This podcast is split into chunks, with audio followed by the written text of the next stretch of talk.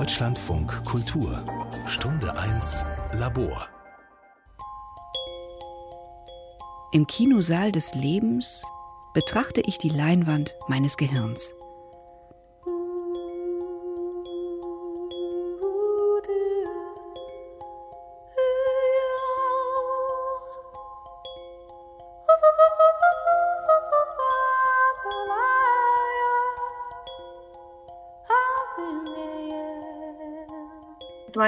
Patří k nejvýznamnějším umělkyním 20. století. Toyen gehört zu den bedeutendsten Künstlerinnen des 20. Jahrhunderts. Sie war Gründungsmitglied der Prager Surrealisten und an allen wichtigen internationalen Ausstellungen der surrealistischen Bewegung vertreten. Sie war eine sehr unabhängige und freie Person, folgte keinen Moden, keinem Zeitgeist, lehnte jegliche Kategorisierungen und Etikette ab so wie sie es auch ablehnte, gesellschaftliche Erwartungen an Frauen ihrer Zeit zu erfüllen. Anna Pravdova, Kuratorin an der Prager Nationalgalerie. Teuen in einem Kostüm mit Herrensacko und Herrenhemd, auf dem Kopf eine Baskenmütze, die Hände meist in den Taschen vergraben, ab und an eine Zigarette im Mundwinkel. Ihr lässig wiegender Gang schien zu sagen, was ihr von mir denkt, ist mir egal. Karel Honsig, Architekt und Mitglied der tschechischen Avantgarde-Gruppe Devětsil im Jahr 1923. Wenige Monate zuvor wählt Marie Czerminova, geboren 1902 in Prag, einen Künstlernamen, der keine Rückschlüsse auf das Geschlecht zulässt. Abgeleitet ist er vom französischen Wort citoyen, Bürger. Toyen sprechen die Tschechen diesen Namen aus, auf Deutsch wird häufig die zweite Silbe betont, Toyen. Toyen wiederum heißt die Künstlerin in Frankreich. Wechselnde Identitäten, Selbstermächtigung, Grenzüberschreitung. Das alles kennzeichnet auch Toyens Werk. Das ist tatsächlich eine Freiheit und ein Selbstbewusstsein, Fragen zu stellen, die scheinbar erstmal nicht vorgesehen sind, nämlich Hinterfragungen von Kategorien, aber auch Hinterfragungen von Tabus, Hinterfragungen von Rollenklischees ob das sexueller Art ist oder anderer Art, ähm, die Klischees einfach mal auf den Kopf gestellt werden und das in einer sehr radikalen Weise, in einer sehr kompromisslosen Weise, auch um die Dinge einmal bis zu Ende durchzudenken. Annabel Görgen-Lammers, Kuratorin an der Hamburger Kunsthalle. Sie hat Toyens Oeuvre aus 60 Jahren zusammengetragen und erstmals außerhalb Tschechiens präsentiert. Malerei, Zeichnung, Illustration, Druckgrafik und Collage. Das letzte Ölbild Toyens entsteht 1971. Es trägt den bezeichnenden Titel Die Falle der Wirklichkeit.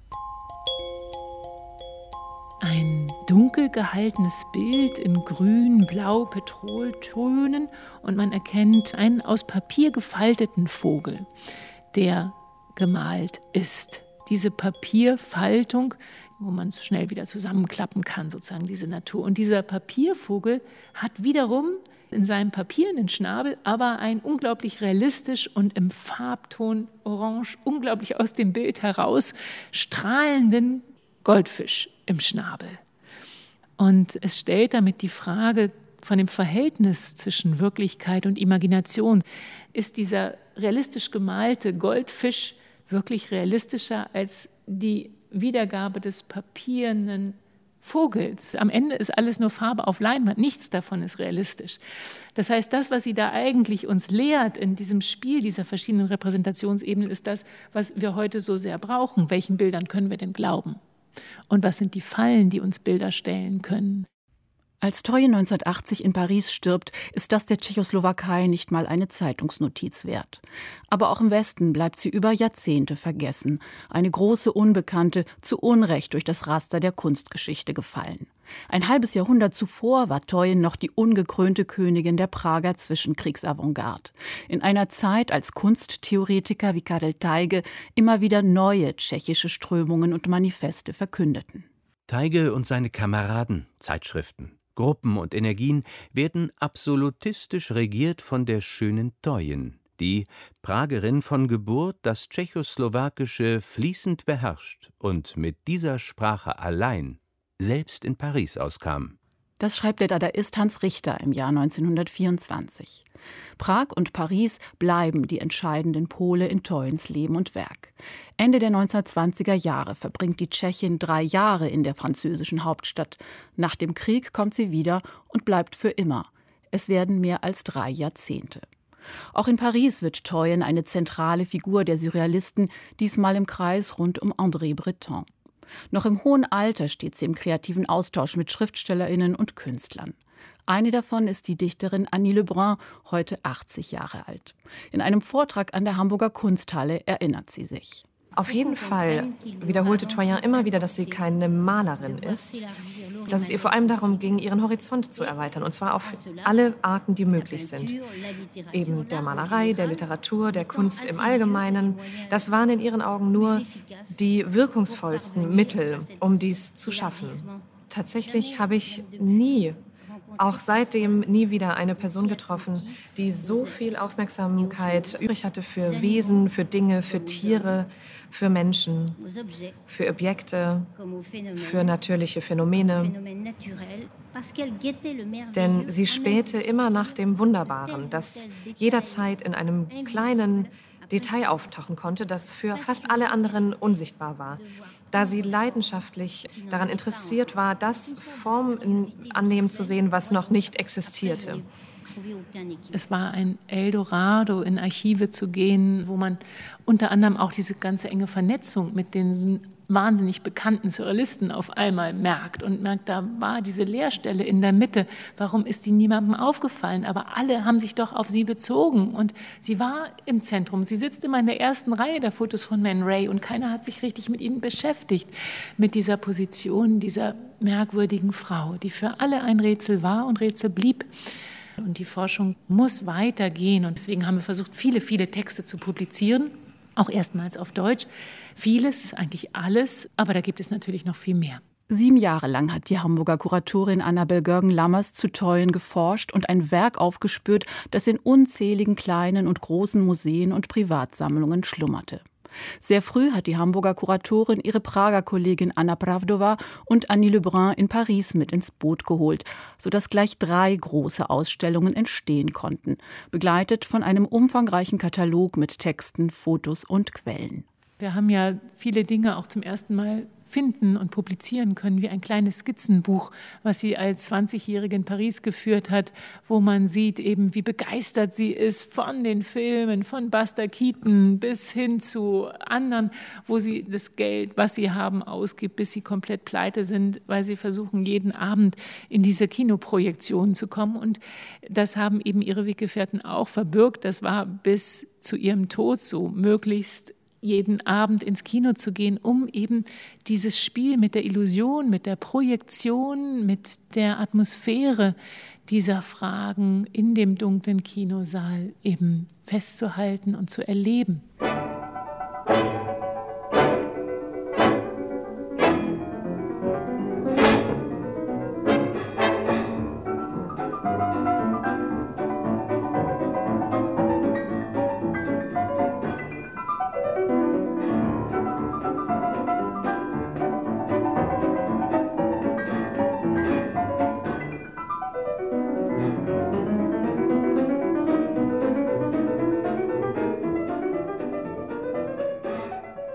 1918 erlangen die Tschechen mit der Staatsgründung ihre lang ersehnte Unabhängigkeit von der Habsburger Monarchie. Es ist eine Zeit des Aufbruchs und der Euphorie, auch für Teuen, die 16-jährig ihre Familie verlässt und in verschiedenen Prager Wohnungen lebt. Sie bewegt sich in libertinären und anarchistischen Kreisen, schließt sich einer kommunistischen Zelle an. Intensiv greift sie ein in die künstlerische Blütezeit der jungen Tschechoslowakei. In den 1920er Jahren war Prag ein vibrierender Ort von wirklich revolutionären Ideen von Künstlern jeglicher Richtung, Designer, Architekten, Poeten, Maler, Dichter, alle haben zusammengearbeitet und haben Dinge grundsätzlich hinterfragt. Und diese junge Republik war offen und war auch gekennzeichnet durch eine Stärke, die auch Frauen dort hatten. Es gab erstaunlich viele tschechische, auch Dichterinnen, Schriftstellerinnen, Komponistinnen, die da sehr selbstbewusst schon ihren Weg gegangen sind. Es war ein Land der Frauen in der Zeit, in der vieles möglich war. Und ähm, wahrscheinlich sind diese Fragestellungen von Toyen und die Radikalität, die sie entwickelt, wirklich auch in dem Zusammenhang besser zu beurteilen. Toyen hatte kurz an der Kunstgewerbeschule in Prag studiert und unternahm im Sommer 1922 eine Reise, bei der es zu einer einschneidenden Begegnung in ihrem Leben kam. Auf der kroatischen Insel Korčula lernte sie Jindřich Stirski kennen. Er sollte bis zu seinem Tod 20 Jahre später ihr wichtigster künstlerischer Partner und Weggefährte bleiben. Gemeinsam traten die beiden 1923 der Avantgarde-Gruppe Djevetzil bei. Bald danach nahmen sie an deren zweiten Ausstellung teil, am Bazar der modernen Kunst. Eine einzigartige Schau, inspiriert von den dadaistischen Ausstellungen in Deutschland. Und wie der Name Bazar schon andeutet, hat diese Schau das traditionelle Ausstellungsformat in Frage gestellt. So gab es auch Exponate wie zum Beispiel eine Plastik in Form eines Kugellagers oder Frisierköpfe. Statt herkömmlicher Porträts hing da etwa auch ein Spiegel, gerichtet ans Publikum mit der Unterschrift Hier ist Ihr Porträt. Der Wirtziel. Der Name der linksorientierten Avantgarde-Gruppe bedeutet wortwörtlich neun Kräfte. Es ist der tschechische Begriff für die Heilpflanze Pestwurz. KünstlerInnen sind bei der Wirtziel in der Minderheit. Tonangebend sind zunächst proletarische Dichter wie Jiří Wolka oder der Schriftsteller Wladislav Vančura. Auch Psychoanalytiker und Architekten mischen mit. Ein auffälliges Dreiergespann bilden die drei einzigen bildenden Künstler der Gruppe. Neben Remo Jelinek sind es Toyen und Jędrzej Stierski. Der Dichter Vyacheslav Nesval erinnert sich. Stierski war die Seele und das weibliche Element darin. Denn Toyen, die sich eine Zeit lang kleidete wie ein Mann, lehnte es ab, wenn sie von sich sprach, eine weibliche Endung zu verwenden, um ihre menschliche und künstlerische Gleichberechtigung geltend zu machen. Sie sagte grundsätzlich Ja, Bill. Sie war mutig und ihr ging der Ruf voraus, sie habe einmal ein kommunistisches Dokument in Stücke gerissen und aufgegessen, als die Gefahr drohte, dass man es bei ihr finden würde.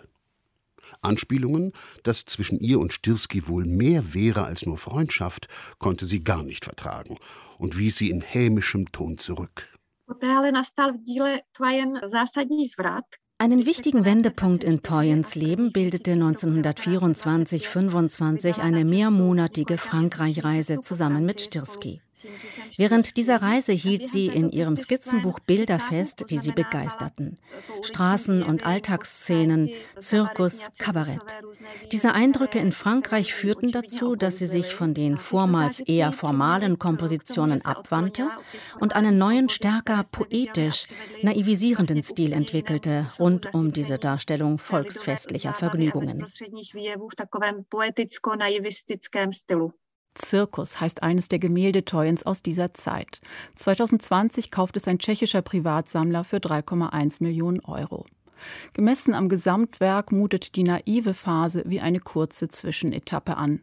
Toyen entwickelt sich permanent weiter und pflegt engen Kontakt mit verschiedensten Künstlern, so mit den Anhängern des Poetismus, den der Kunstkritiker Karel Teige 1924 als Methode beschreibt, die es erlaubt, Zitat, die Welt so wahrzunehmen, dass aus ihr Poesie wird. Karel Teige. Der Poetismus ist der erste Ismus, der in Böhmen entstanden ist, und er ist auch kein Ismus in dem sonst üblichen Sinne einer künstlerischen Schule. Der Poetismus ist etwas Atmosphärisches, süß und lustvoll, der Bon ton des Lebens, er ist die Kunst zu leben, sich zu freuen, zu lachen, eine Kunst des Genießens.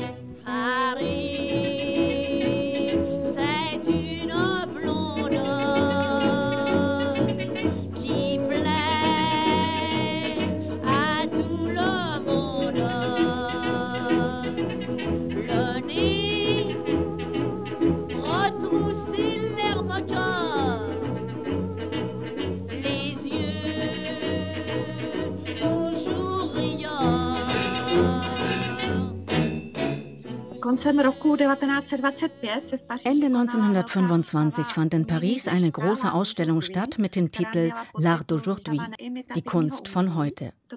Sie trug den Untertitel Ausstellung nicht imitativer Kunst. Diese Begegnung mit den modernsten Tendenzen der damaligen Zeit, mit der Abstraktion und mit dem Konstruktivismus beeinflusste Toyens Werk in diesen ersten Pariser Jahren, als sie mit geometrischen Formen experimentierte.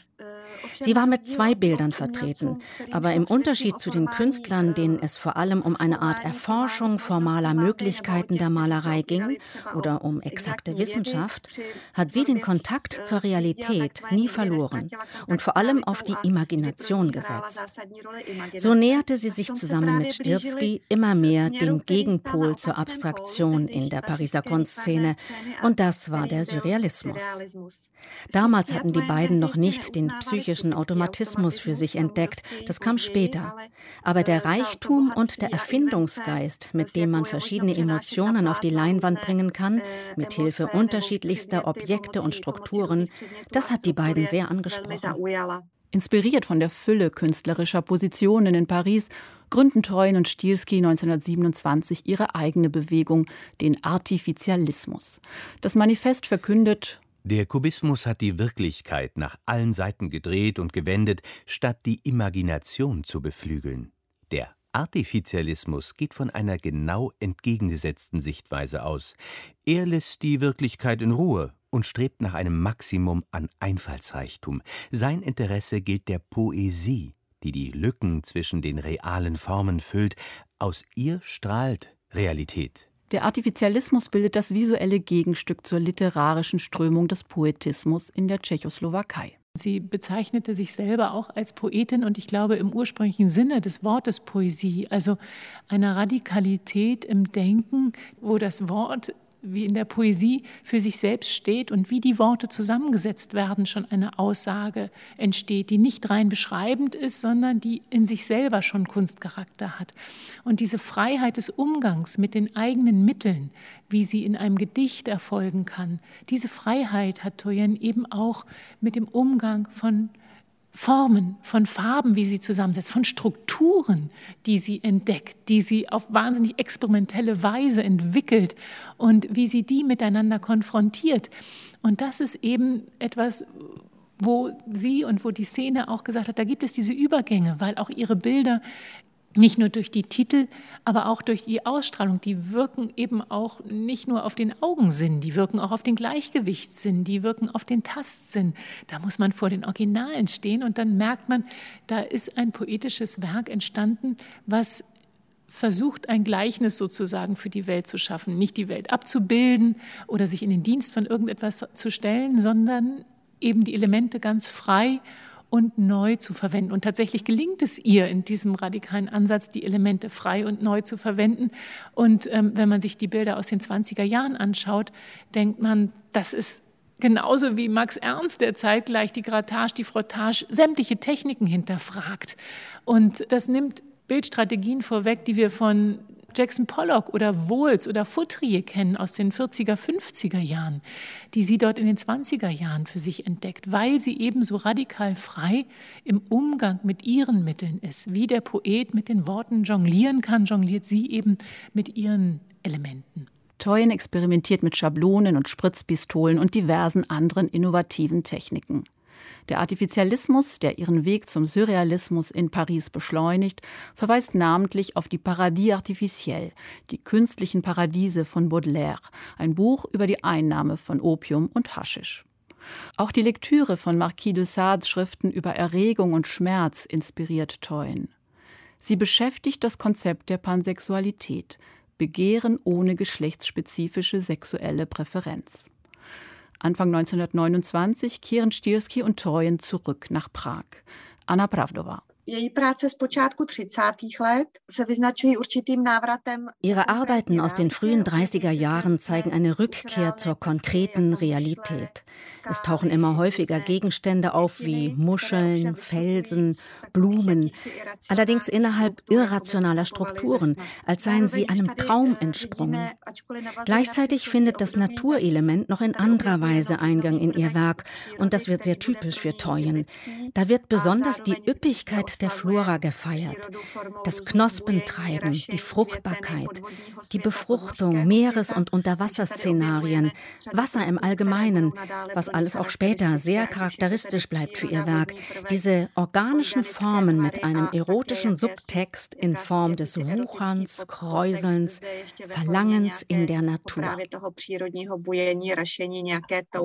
Und sie deutet eben an, dass der Prunk und die Pracht, mit denen sich die Menschen umgeben, gar nicht so unähnlich sind den sexuellen Paraden der Tiere und der, der Pflanzen.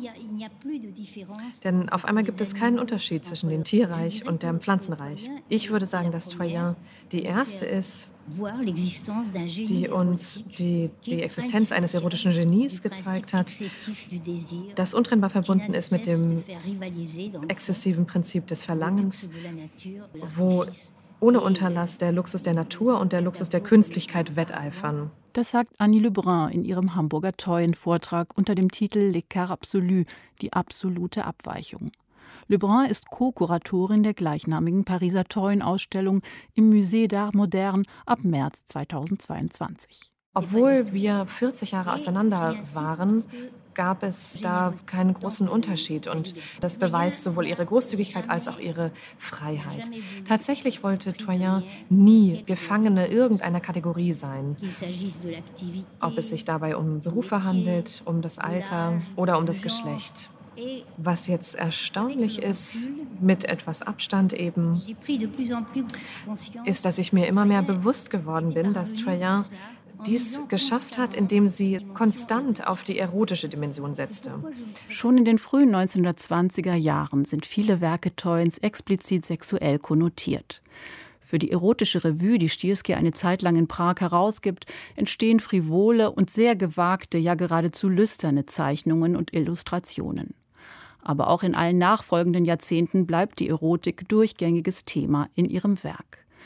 Über ihre eigene Sexualität schweigt Toyen konsequent. Ich glaube, wir sollten nicht mutmaßen, weil sie selber absichtlich sich dazu überhaupt nicht geäußert hat, auch über ihre sexuellen Vorlieben sich sprachlich nie geäußert hat. Wir können uns ihre Bilder anschauen, aber sie selber war enorm diskret und die Weggefährtinnen und Weggefährten, die noch leben, sagen zu Recht, warum sollen wir uns jetzt anmaßen, darüber etwas zu spekulieren und zu urteilen, wenn ihr selber es wichtig war, darüber eben keine Spekulationen und Urteile aufkommen zu lassen.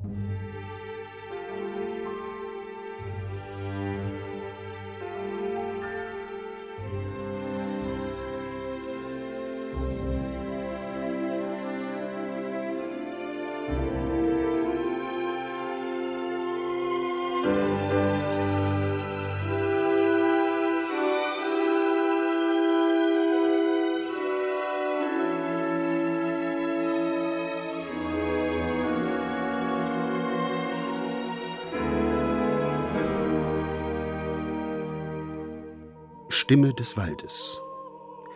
Vakuum schrecklicher als ein Schuss. Der Quell im Wald verbrannt vom Kugelblitz.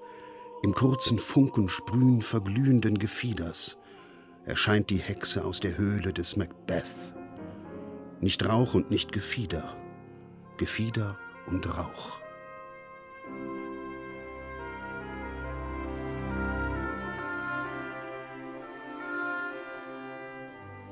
Musik von Bohuslav Martinu, der Anfang seiner Radiooper Stimme des Waldes auf ein Gedicht von Witjeslav Neswal. Beide Werke sind inspiriert von Toyns Gemälde Stimme des Waldes, das 1934 entsteht. Dasselbe Jahr, in dem sie mit Neswal und anderen die tschechische Surrealistengruppe gründet. Toyen malt gleich drei Versionen des Bildes Stimme des Waldes und überlässt eines der Bilder Witjeslav Neswal. Ein zweites erhält der französische Dichter Paul Éluard, über den das Gemälde in viele internationale Ausstellungen gelangt. Wenn nur ein einziges Treuenwerk bei Kunsthistorikern all die Jahrzehnte bekannt war, dann ist es die Stimme des Waldes. Eine baumartige, rindenartige Struktur, die sich über das ganze Bild hinweg zieht, Faltungen, eine raue Oberfläche mit Verdichtungen. Und von dieser Struktur löst sich dann eine Formation ab, die aus tausenden kleinen Pinselstrichen sich zusammensetzt. Und zwar sind es kleine, abgerissene, kurze Pinselstriche in Grau, Weiß, Schwarz, Blau, aber alles in einer grauen Tonigkeit, die sich verdichten vor einem schwarzen Hintergrund zu einem intensiven Federkleid. Diese Form erinnert eben an eine Eulenform, an eine Uhu-Form. Was so verwirrend ist und was einen so packt vor diesem Bild im Original ist, dass diese Pinselstriche sich verdichten zu der Form und zugleich merkt man, dass unter dieser Form eigentlich nichts ist, weil darunter liegt ein unglaublich tiefes Schwarz. Und diesem Schwarz öffnet sich die Form an verschiedensten Stellen, unter anderem im Kopf, man denkt, man schaut dort auf den Kopf einer Eule und man blickt irgendwann nur noch in ein ganz tiefes, dunkles, schwarzes Loch. Das, ähm, wie Neswald das geschrieben hat, stärker wie eine Schusswunde ein Vakuum evoziert, das einen wie in das Bild hineinzieht, dieses Schwarz. Stimme des Waldes, so Annabel Görgen-Lammers, ist ein Spiel mit Verführung und Sinnlichkeit einerseits und dem lauernden Abgrund auf der anderen Seite. Das hübsche Federkleid, das zum Durchstreichen einlädt, verbirgt zugleich etwas Beunruhigendes. Es lockt wie eine fremde Stimme des Waldes. Wir sind ja im Jahr 1934, das heißt, Sigmund Freud hat gerade seine Theorie entwickelt über das Heimliche und das Unheimliche, über das Bewusste und das Unbewusste. Und das ist ja das, was in der Zeit in den 30er Jahren Toyen und zugleich ja auch die französische Szene bewegt und was eigentlich der Ursprung des Surrealismus ist, nämlich das Erkennen, dass wir neben unserem Bewusstsein und neben der Vernunft eine ganze zweite Welt haben, die davon nicht abgetrennt werden kann, nämlich das Unbewusste, den Schlaf, das Verdrängte. Und das ist ja das, was die Surrealisten wieder auf den Plan bringen wollen. Von den 20er Jahren angefangen. Und Toyen malt diese drei Bilder, Stimme des Waldes, just in dem Jahr, in dem sie Mitbegründerin der tschechoslowakischen Surrealistengruppe wird und dort als Gründungsmitglied eben nun einen Quantensprung sozusagen in der Entwicklung der Kunst mitträgt, nämlich den Surrealismus. Meine liebe Toya, ich schlafe nicht. In aller Offenheit, warum sind Sie nicht bei mir? Ruhig, vermittelnd, sanft und so unendlich ernst. Ihr Gesicht zu mir gewandt, reglos oder auch lachend, mit diesem tiefen, lauten, alles hinwegfegenden Lachen. Ja, Toya, in aller Schlichtheit, warum sind wir nicht frei in unserem Tun? Jeder Tag, der verstreicht, mindert und zerstört für mich das mögliche Glück, dich ungehindert lange anzuschauen und sanft in die Arme zu schließen, wie ich es so häufig möchte. Du wirkst manchmal wie ein Wesen, das bis ins Mark erschüttert ist. In deiner Stimme hallen Abgründe nach. Wie kannst du glauben, dass ich so etwas sagen wollte, du seist kokett? All deine Eigenschaften beweisen das Gegenteil. Die Besonderheit, das Geheimnis, die Intelligenz, die Fantasie, die Herzensgüte, die Unschuld und Offenheit und vor allem der Mut, die schönste, größte aller Eigenschaften. Lass uns Freunde sein, Toya, aber wahre Freunde, die die Freuden ihrer Freundschaft bis zur Neige auskosten. Toya, meine pessimistische Freundin, kleines, reines, wildes Mädchen, Schwören Sie mir, dass Sie nach Paris kommen werden. Ich möchte Sie nicht verlieren. Ein Brief von Paul Eluard an Toyen 1935. Kurz zuvor hat er zusammen mit André Breton die Surrealistenkollegen in Prag besucht. Es ist eine Reise, die die Franzosen begeistert und Toyens lebenslange freundschaftliche Verbundenheit zu Breton und den französischen Surrealisten zementiert. Innerhalb der eigenen tschechischen Gruppe aber mehren sich die Misstöne. Teun bezieht Stellung gegen die Moskauer Schauprozesse. Vyacheslav Neswal dagegen relativiert die Repression in der Sowjetunion. Kurz bevor sich die tschechische Surrealistengruppe auflöst, schließt sich ihr der Dichter Jindřich Heißler an. Er ist 13 Jahre jünger als Teuen und wird neben Stierski der zweite wichtige Weggefährte in ihrem Leben. Als die Nazis die Tschechoslowakei 1939 als sogenanntes Protektorat Böhmen und Mähren besetzen, versteckt Teuen den jüdischen Dichter sechs Jahre lang in ihrer kleinen Wohnung in Prag-Žižkov. Die Surrealistengruppe muss in den Untergrund. Es gibt Publikationsverbot, Ausstellungsverbot, Arbeitsverbot. Und doch gelingen Teuen in dieser Zeit der unmittelbaren Bedrohnis außergewöhnliche Zeichnungszyklen wie Der Schießplatz und Verstecke dich Krieg von 1944.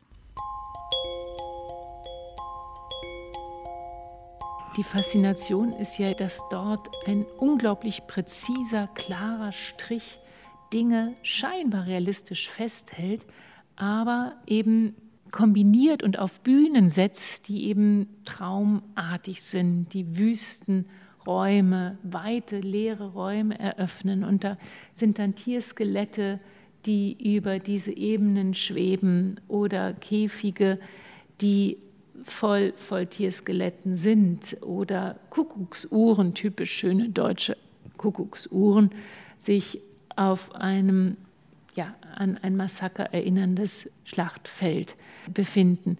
Für mich macht diese Faszination dieser Zeichnungszyklen aus, dass sie erstmal so realistisch daherkommen und gleichzeitig eben absolut surreal sind und dabei aber versuchen, das festzuhalten, was ja sämtliche surrealistischen und realen Albträume übertrifft, nämlich die Realität. Das Absurde ist ja, dass in der Zeit die Realität eigentlich wie ein absoluter Albtraum ist. Und sie versucht, diese Vernichtungsmaschinerie des Krieges in ihrer Präzision zu übersetzen in diese Zeichnungen, die eben genauso präzise jetzt dieses absolut unwahrscheinliche Grauen versuchen festzuhalten. Hm? Und natürlich ist da genauso die Imagination, die versucht, das irgendwie erträglich und verstehbar zu machen, die versucht, das zu vergleichen mit dem Kinderspiel, was sie mal spielte, mit den Schießbudenplätzen, die sie begeistert besuchte in den 20er Jahren, den Jahrmarkt. Und diese Schießbuden des Jahrmarkts werden eben auf einmal Realität.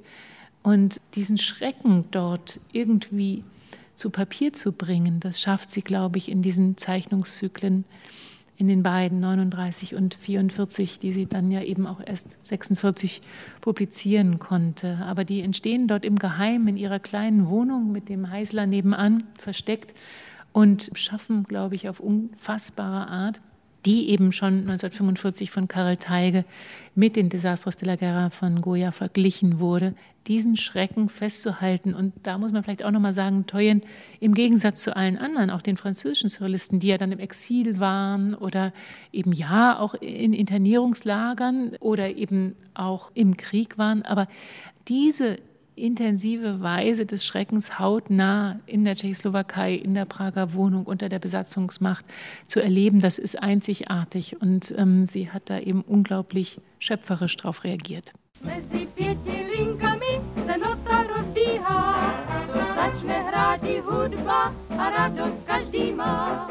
Im April 1946 erhält Toye nach sieben Jahren Funkstille erstmals wieder Post aus Frankreich vom Dichter und Schriftsteller Benjamin Perret. Im selben Monat antwortet sie ihm. Prag, 22. April 1946. Mein hochgeschätzter Freund. Als ich Ihren Brief erhielt, erfüllte mich eine unbeschreibliche Freude. 1938 war es mir nicht möglich, die Tschechoslowakei zu verlassen. Dennoch hatte ich Glück, auch wenn mein Leben ziemlich grässlich war und ich mich häufig verstecken musste. Wir haben oft an sie gedacht und waren wegen ihnen sehr in Sorge, denn in den Nachrichten aus Frankreich, die wir manchmal erhielten, hieß es, sie seien verhaftet worden oder sogar tot. Aber ich habe mich geweigert zu glauben, dass ich sie nie mehr wiedersehen würde. Stierski starb 1942 an den Folgen seiner Herzerkrankung. Die Medikamente, die er brauchte, waren nicht mehr erhältlich. Wie Sie wissen, habe ich 1938 mit Neswal gebrochen, und daran hat sich auch nichts geändert. Er ist jetzt Chef der Sektion für die Filmbranche und schreibt idiotische, staatstragende Gedichte.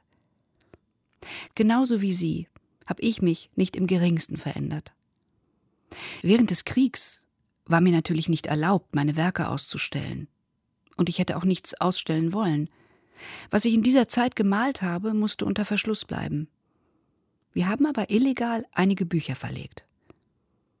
Im Dezember 1945 hatte ich nach sieben Jahren meine erste Ausstellung, die ziemliches Aufsehen erregt hat, inmitten all des sozialistischen Realismus. Ich hoffe, Sie bald wiederzusehen.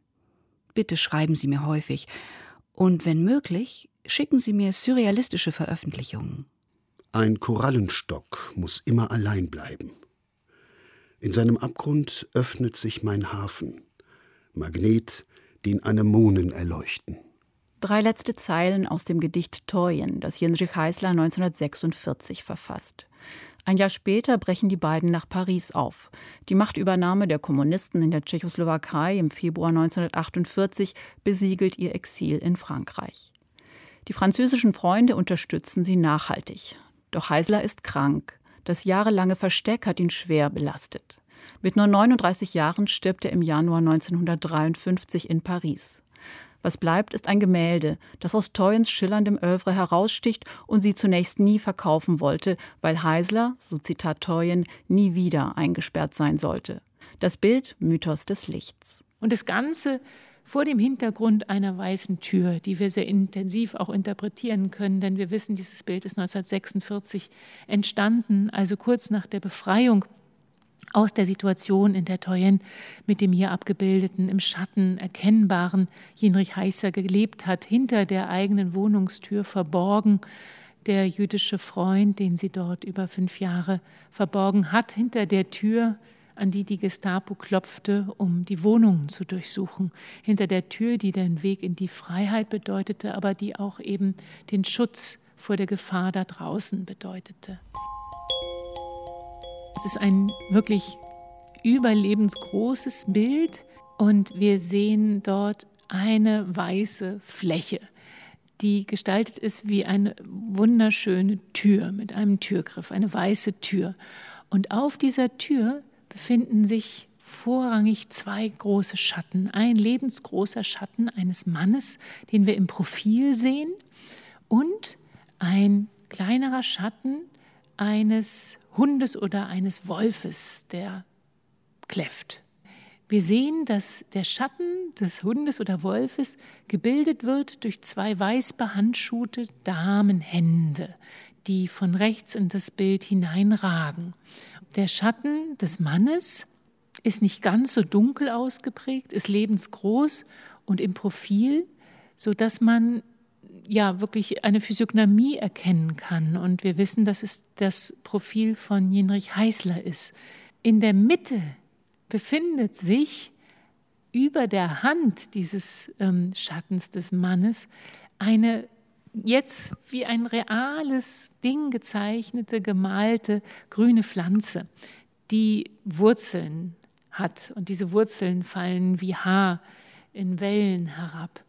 Und dieses Grün ist das farbigste in diesem ganzen Bild, was ja sonst von dieser weißen Hintergrundfläche bestimmt ist und von den verschiedenen Grautönen der Schatten, die dort scheinbar miteinander kommunizieren.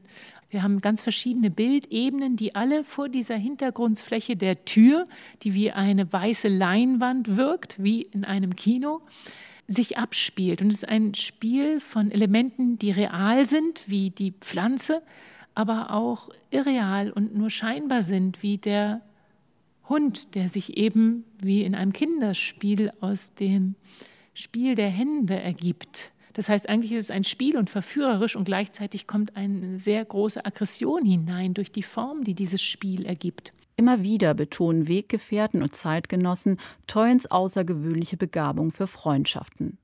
Ein besonderes Band knüpft sie ab Mitte der 1950er Jahre zum kroatischen Schriftsteller Radovan Ivšić.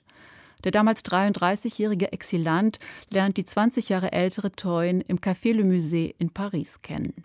Wie konnte ich, der aus einem kommunistischen, von der Welt abgeschnittenen Land kam, ahnen, dass die Surrealisten noch immer diese auf Apollinaire zurückgehende Gewohnheit pflegten, täglich zusammenzukommen?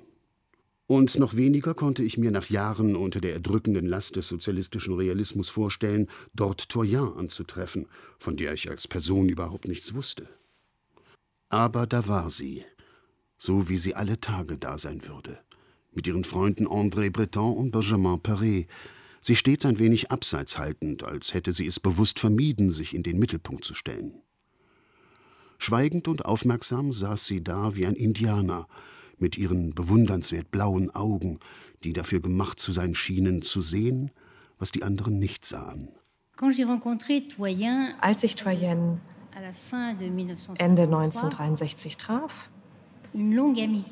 verband sie bereits eine lange Freundschaft mit Radovan Ivsic, dem kroatischen Dichter und Theaterautor, der etwa zehn Jahre zuvor aus dem ehemaligen Jugoslawien gekommen war, also ungefähr äh, 54. Die Tatsache, dass sie beide verfolgt worden waren von den Faschisten und vom Stalinismus, diese Tatsache hatte sie sofort einander angenähert. Denn sie hatten dieselben Schrecken äh, erlebt des Zweiten Weltkriegs in Mitteleuropa. Und beide waren auch beschuldigt worden von den beiden Regimen, die entartete Kunst zu repräsentieren. Sie wussten also beide, dass der Totalitarismus zwar im Namen äh, absolut gegensätzlicher Ideologien wüten kann, dass er aber trotzdem keine Mühe hat, immer neue Masken zu finden. Beide hatten daraus sich eine unerbittliche Klarheit erworben, die aber seltsamerweise, und das war wirklich außergewöhnlich, bei beiden hat es keinen Abbruch getan, ihrer Fähigkeit zu staunen. Die hatten sie sich aus der Kindheit bewahrt. Von Anfang an hieß Toyar mich herzlich willkommen und lud mich sehr bald in ihr Atelier im sechsten Stock, 68 Boulevard Saint-Germain ein. Dort sah ich das erste Mal einige ihrer erstaunlichen Gemälde aus jenen Jahren. Naturgesetz und Mythos des Lichts, beides von 1946. Sie zeigte mir auch ihre bedeutenden Zyklen, der Schießstand und Verstecke dich Krieg. Diese Zeichnungen waren für mich eine Offenbarung, als würden aus der Finsternis, die sich in der jüngsten Vergangenheit über Europa gelegt hatte, die Gespenster hervortreten, deren monströse Komplexität und unheilvolle Vorbedeutung für unsere Zukunft bisher niemand so gut darzustellen vermocht hatte wie sie. Diese erste Begegnung, geprägt von der Klarsichtigkeit an der Grenze zur Verzweiflung, war der Anfang unserer sehr langen Freundschaft. Ohne es recht zu bemerken, gewöhnten wir uns allmählich daran, auch nach den täglichen Zusammenkünften der Surrealisten, die von ungefähr 18 bis 20 Uhr in einem Café stattfanden, beisammen zu bleiben. Und da Toyard nie gleich nach Hause ging, sondern immer erst ins Kino, ins Theater oder zu gemeinsamen Freunden, spielte es sich so ein, dass wir schließlich fast jeden Abend miteinander verbrachten. Vor allem seit sie mir vorgeschlagen hatte, einen Text für ihren neuen Zyklus von Zeichnungen zu schreiben und daraus ein Buch zu machen. Wenn ich heute an diese Zeit und an diese Freundschaft zurückdenke, Toyan war 19 Jahre älter als ich, fallen mir tausend und ein Gründe ein, weshalb sich ein so lange währendes, in die Tiefen unserer Existenzen reichendes Einverständnis entsponnen hat. Mir scheint, dass sie doch zu Beginn unserer Annäherung dadurch begünstigt wurde, dass wir beide damals die einzigen Surrealisten waren, die aus Ländern hinter dem eisernen Vorhang stammten mithin die einzigen, die den realen Kommunismus kennengelernt hatten. Eine Erfahrung, die der jüngeren Generation Pariser Intellektueller um uns herum vollkommen fehlte. Was bedeutete, dass wir uns bei allen den Stalinismus betreffenden Fragen nahezu wortlos verstanden und in der Regel schnell zu anderen Themen wechselten, weil das Unverständnis vieler unserer Freunde Toyen zutiefst empörte. Und die Tatsache, dass mitten in der Khrushchev-Ära die Nachricht einer möglichen Rehabilitation Trotzkis für manche Surrealisten einen Hoffnungsschimmer darstellte, versetzte sie in eine solche Verzweiflung und Wut, dass sie mir gegenüber einmal ausrief: Sie werden es nie begreifen. Niemals. Radovan Ivcic war bis zu seinem Tod 2009 mit der Dichterin Annie Lebrun verheiratet. Beide waren mit Toy nicht nur eng befreundet, sondern sie arbeiteten auch künstlerisch intensiv zusammen. Das Buch war für Toyen quer durch alle Jahrzehnte eine besondere Herzensangelegenheit. Über 500 Titel hat sie im Lauf ihres Lebens illustriert. Von Werken Marquis de Sades über solche von Kafka bis hin zu Kinderbüchern. Annie Lebrun. Das illustrierte Buch war für sie auch immer das Ergebnis eines geteilten Traums oder vielleicht auch eines doppelten Traums.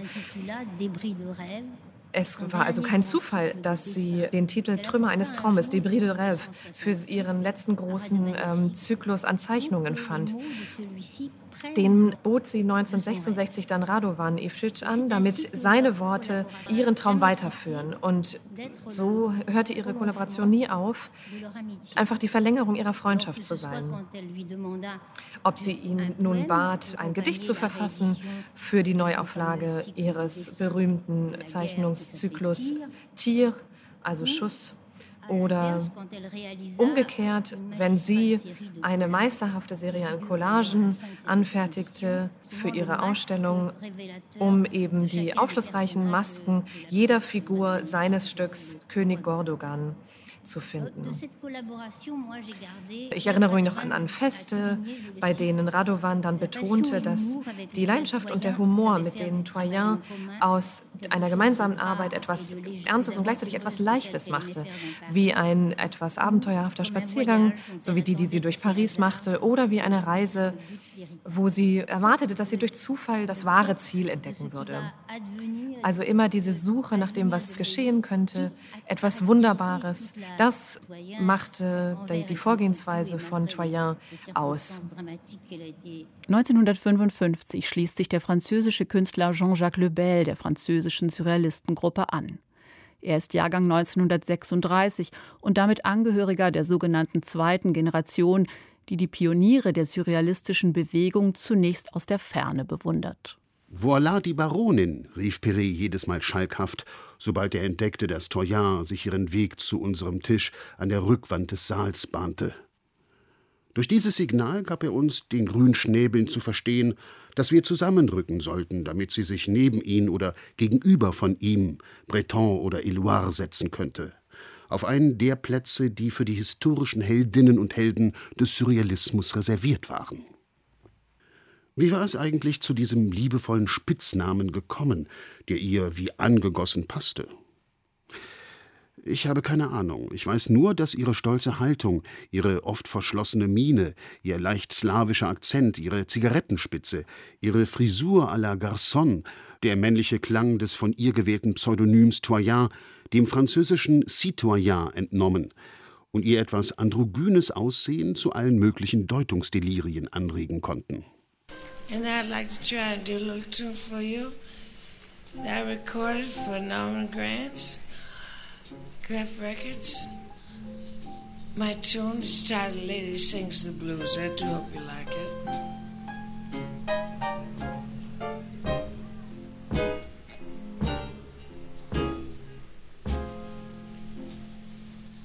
Lady sings the blues.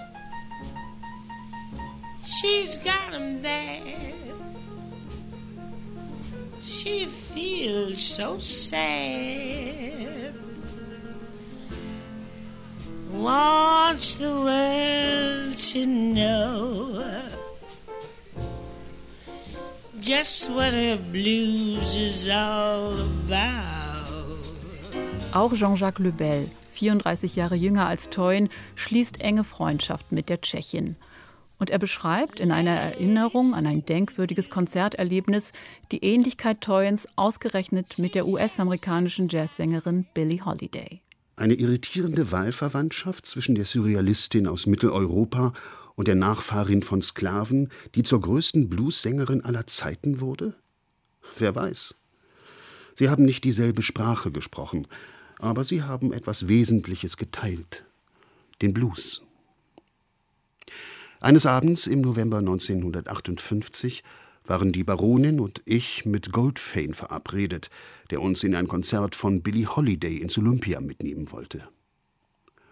Zum vereinbarten Zeitpunkt holte er uns an der Place Blanche ab, und die Baronin ließ sich sogleich, majestätischer denn je, auf der geräumigen Rückbank des Packard nieder. Ich setzte mich auf den Klappsitz, auf halber Strecke zwischen der Baronin und ihrem großartigen Chauffeur, mit der Aufgabe betraut, zwischen uns dreien einen großen Joint hin und her zu reichen. Der marokkanische Kiff sollte es uns leichter machen, die versteckten Botschaften in Billys Songs und Ansprachen besser zu entschlüsseln. Die Fahrt verlief ohne Zwischenfälle, und wir nahmen pünktlich unsere Plätze im dritten Rang ein.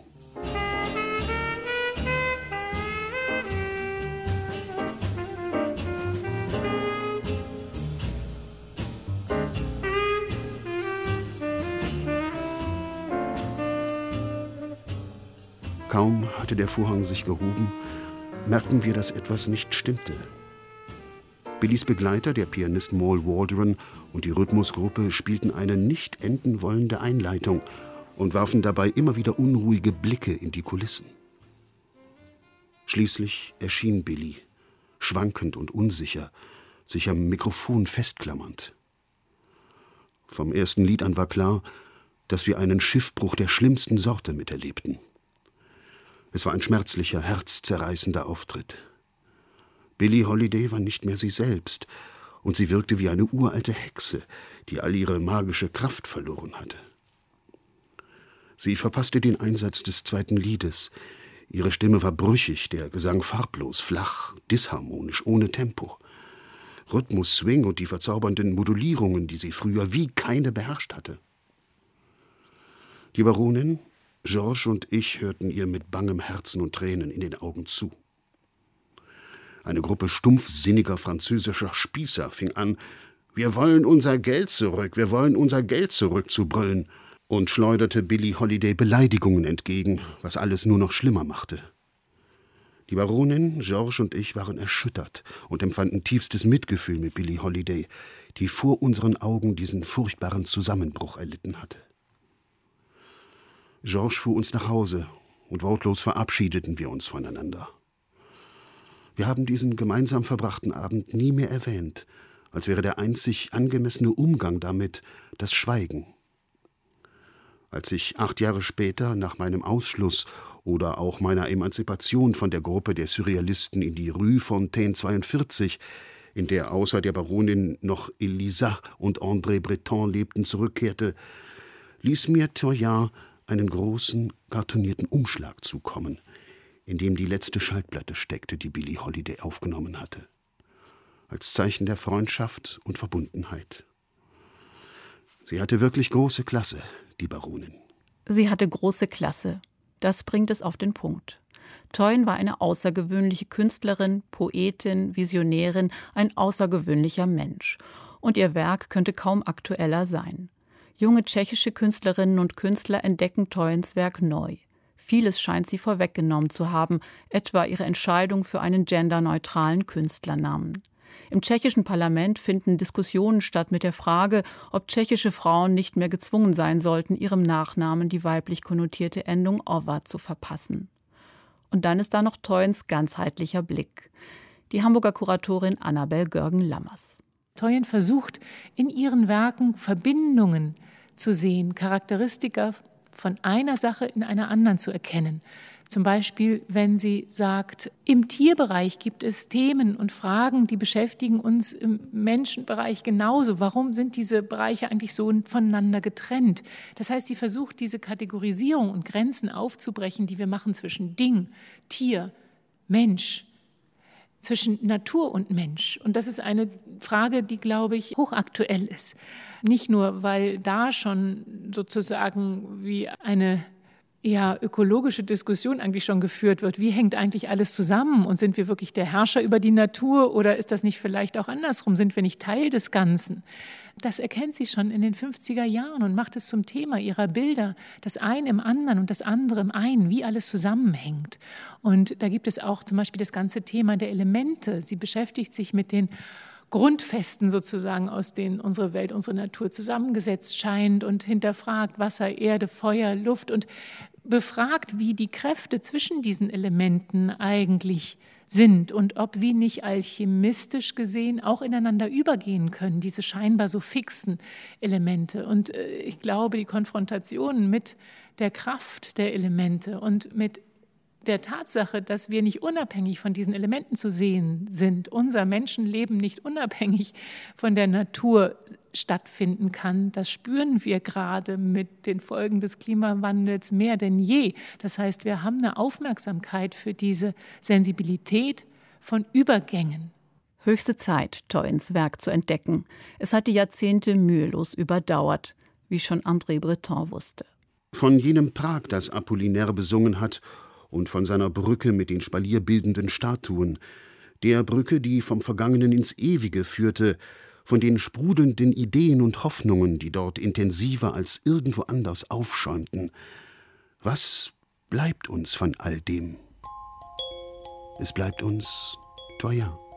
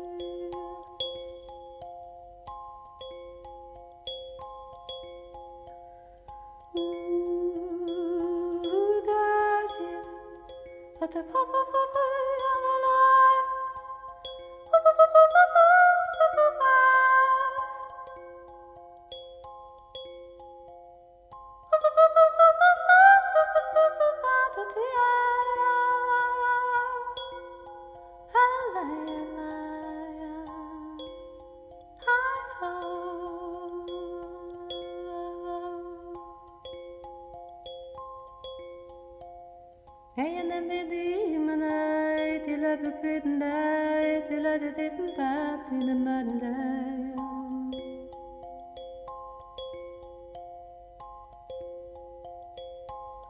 هتتن لبابنا يا ديدي يما هتتن لبابنا يا بالي يا بالي يا بالي